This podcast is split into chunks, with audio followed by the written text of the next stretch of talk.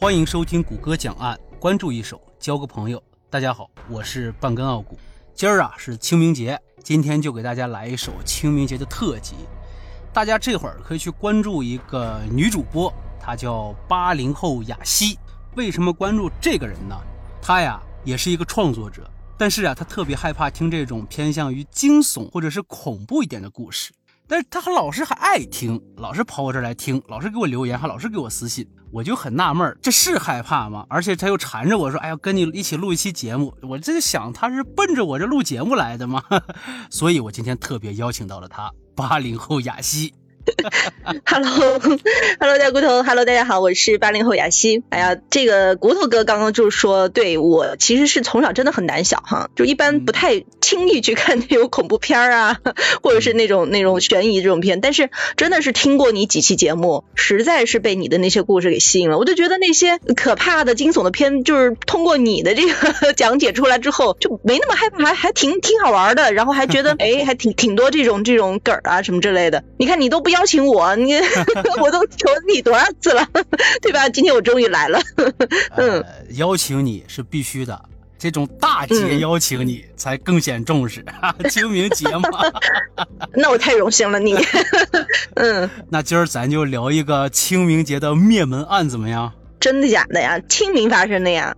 这个案子叫做四川清明灭门惨案。发生在清明节当天，你在南方是吧？哎，你那边清明节怎么过呀？一般清明嘛，肯定就是都是那个去扫墓嘛，踏青扫墓。前几年哈，疫情还没发生的时候，基本上你看啊，就是一到清明节的前三天和后三天，那个堵车呀。因为原来啊，我我我妈那个单位哈。就离那个火葬场那边是比较近，所以我是能感受得到。就是一到那个时候，就那个车车来车往，然后就这个这个卖一些那个啊卖一些这种祭祖的一些这种小摊小贩都来了，就都在马路两马路牙排一轮 啊。然后一般来讲，就是靠清明节的前后这几天啊，就都是去祭祖，然后顺便嘛，肯定一家人去踏踏青啊啥之类的。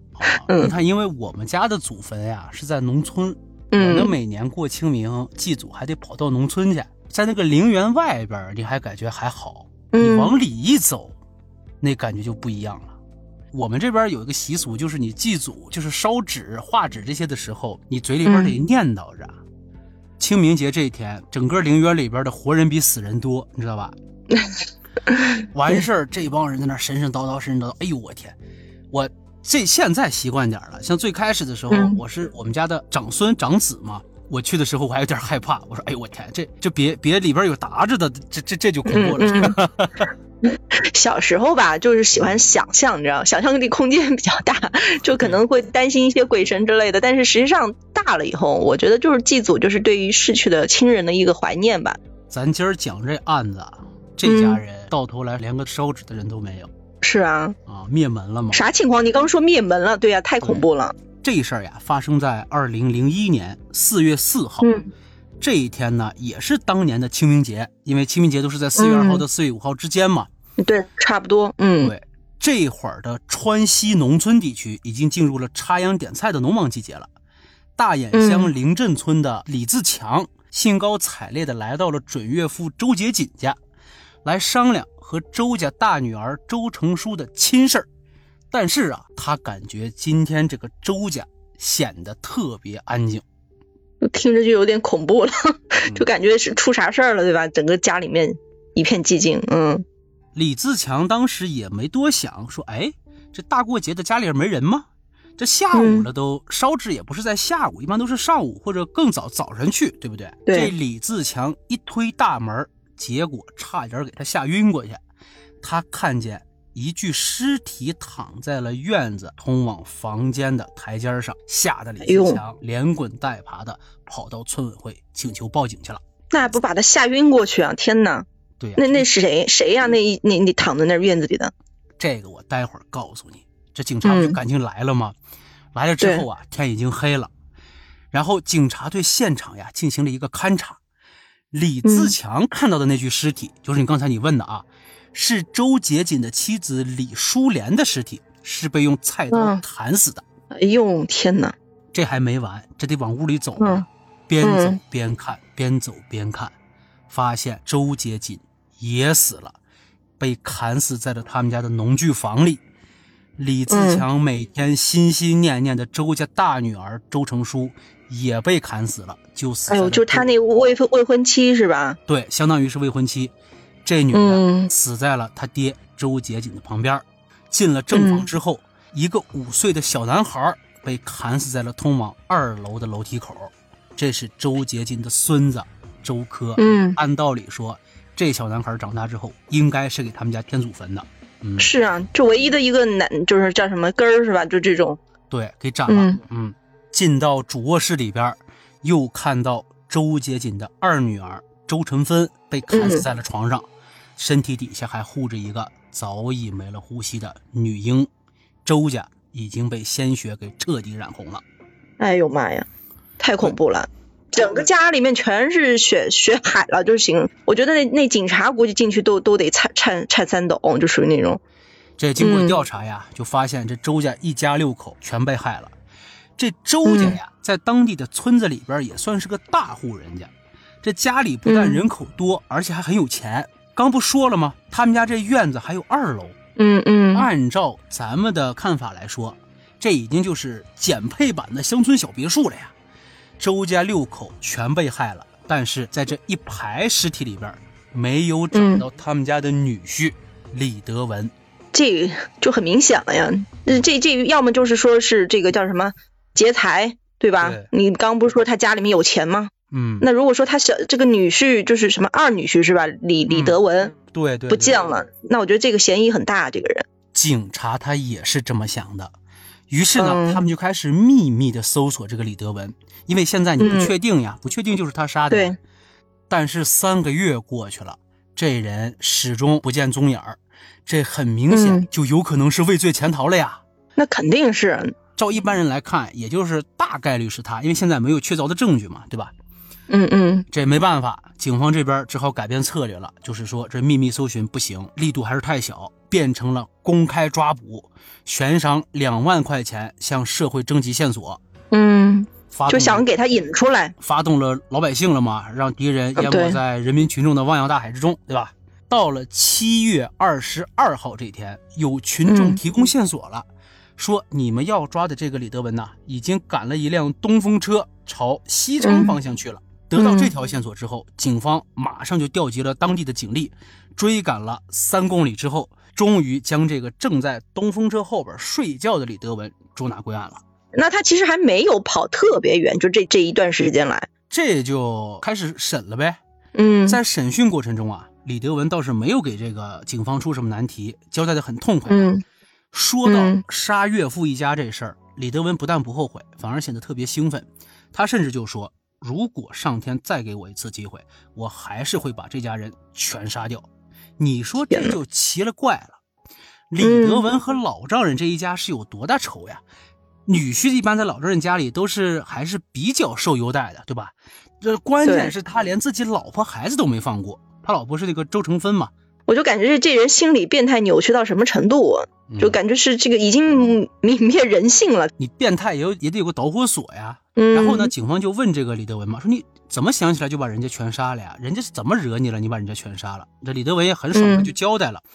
我还看过这个李德文的采访，他当时说的时候还笑嘻嘻的。哎呦天哪！我被你这么一讲的，我全身起鸡巴疙瘩，你知道吗？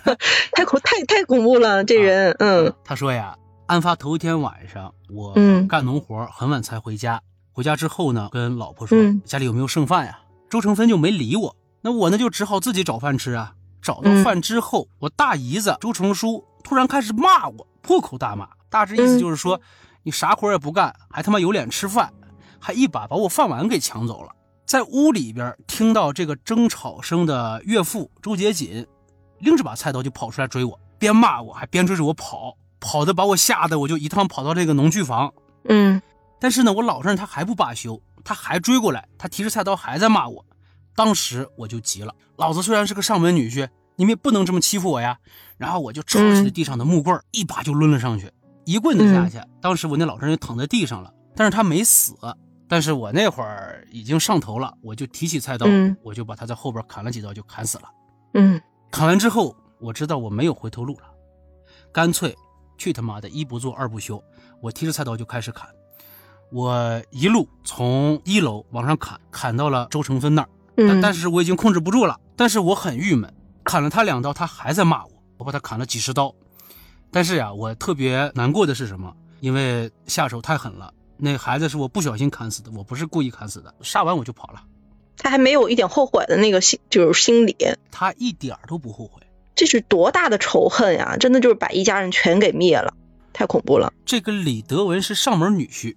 嗯，这个在农村现在还挺常见的，但是其实，在总的来说，他不多见，他也算是一个特殊情况。警方呢就开始走访调查，看看他，看看有没有什么特殊的遭遇。周家呀，他虽然家大业大，但是周杰锦这人他比较霸道，不太好相处。嗯，所以他们家在村子里的名声并不好。李德文就长期遭受周家人的虐待和鄙视，完全被当成奴隶在使唤。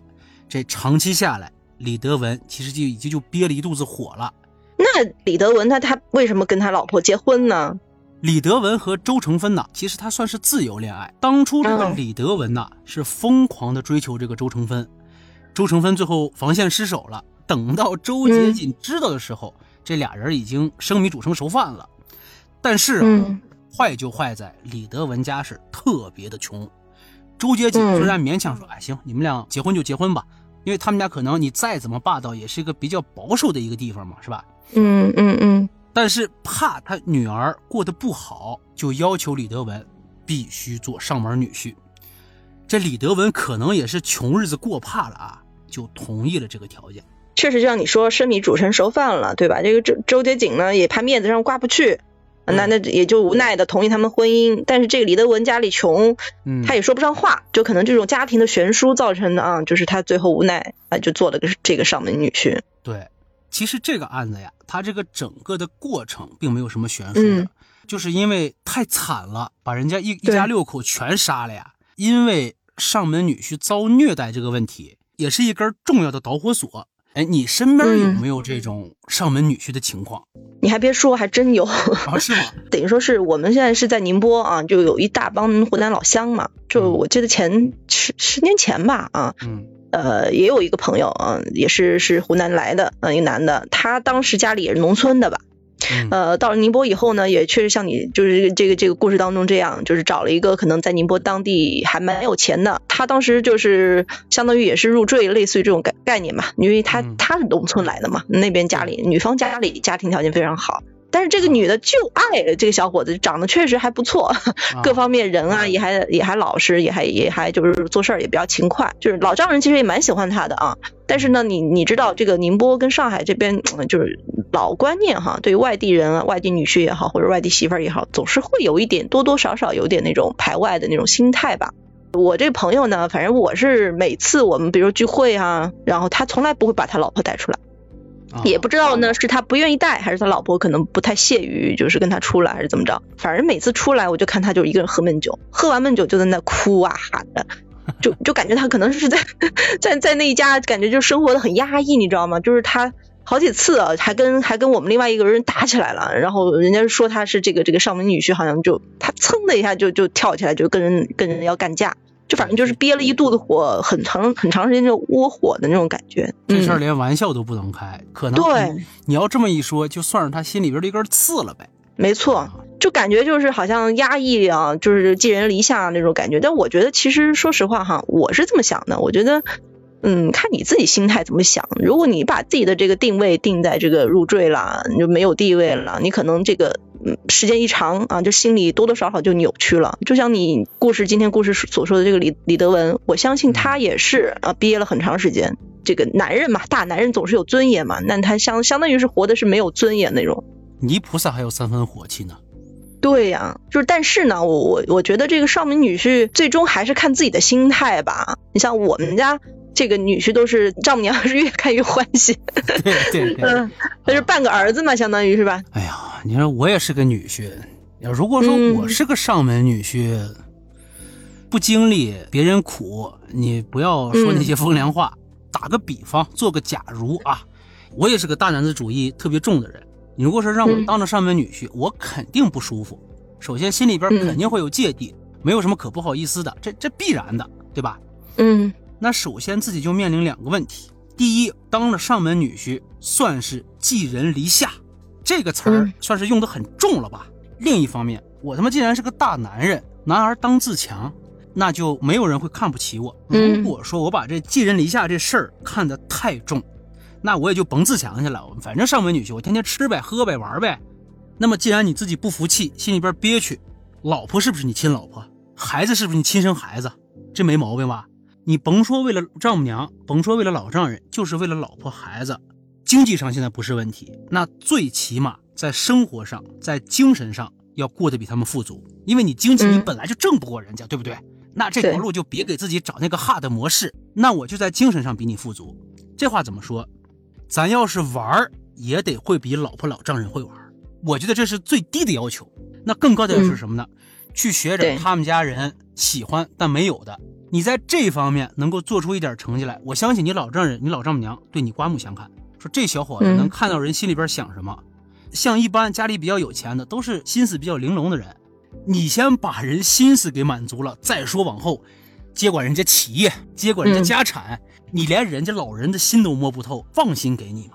嗯，如果我是上门女婿，我就这套心思，挣钱我挣不过你，那我就玩你没有的，搞好了肯定会过得舒坦一点。嗯，审时度势嘛，就你就是相对于，既然你入赘到人家家里了，你得摸清楚这个家里面所有人的脾气，对吧？就像你说的，你不管做在外面做人也好，在家里做人也好，你互相的嘛，互相的去去去抓到人家哎内心，是真的去感动对方。所以总的来说，你作为一个上门女婿，首先得摆正心态。人家既然接纳你作为上门女婿，那最起码有一点是可以肯定的，嗯，他们这个家庭首先在最低限度上已经接纳你了，嗯。更高程度的接纳，那是日子过出来的，就是将心比心吧。我跟你说，就我那个老乡，他其实这些年我们可能虽然打交道不多，但是我据我所知，就是现在他帮他那个老婆掌管，因为老丈人毕竟年纪大了嘛，家里面那些家族企业啥的，他还是得有有有一个人打理啊，因为他都是女儿，对吧？那你重任不肯定就是在你女婿身上，所以我听说他现在过得还不错，不光是把他老丈人的工厂接过来，他自己还开拓了新的业务。就证明这个，我这个朋友还是挺聪明的，嗯，挺自强的，真的啊。对，我不但替老丈人守了家业，嗯，我还替我老婆打了江山。对，上门女婿这个问题，咱就聊到这儿吧。咱今儿是清明节特辑，祭祖归祭祖，缅怀先人归缅怀先人。但我想，咱们先人如果真的在天有灵，也愿意看着咱们过好日子。对，所以呀，该踏青踏青，该玩玩，你的欢声笑语让咱们的老先人看着了。嗯，你哭丧着脸，他高兴得多。没错，也是一种安慰嘛，对吧？那最后呢，也祝各位吧，清明节吉祥，祝家里边的人身体健康，祝愿大家在未来的日子里能够好好的生活，有一个很好的心态。我今天也特别高兴啊，能来到这个骨头的这个讲案的这个现场哈，真的是体会到了一次啊，不管怎么样啊，日子得照样过，我们心态很重要。对，那么好了，想听更多大案。订阅谷歌讲案，顺手转评点赞，咱们下期不见不散，拜拜，拜拜。